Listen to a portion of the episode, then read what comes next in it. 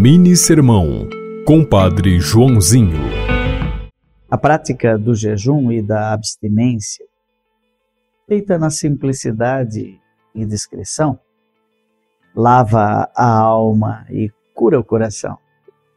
Jejuar, abster-se de algumas coisas, faz bem até para a saúde. Existem situações em que esquecemos práticas religiosas como o jejum e depois que aumentamos uns quilos na balança, ouvimos o nosso médico ou talvez da nossa médica as seguintes palavras: Você precisa fazer uma dieta.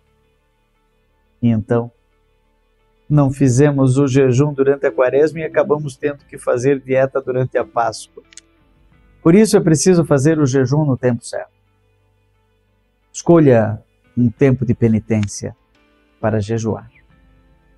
Inspirado em Mateus capítulo 9, versículos 14 a 15. Deus te abençoe.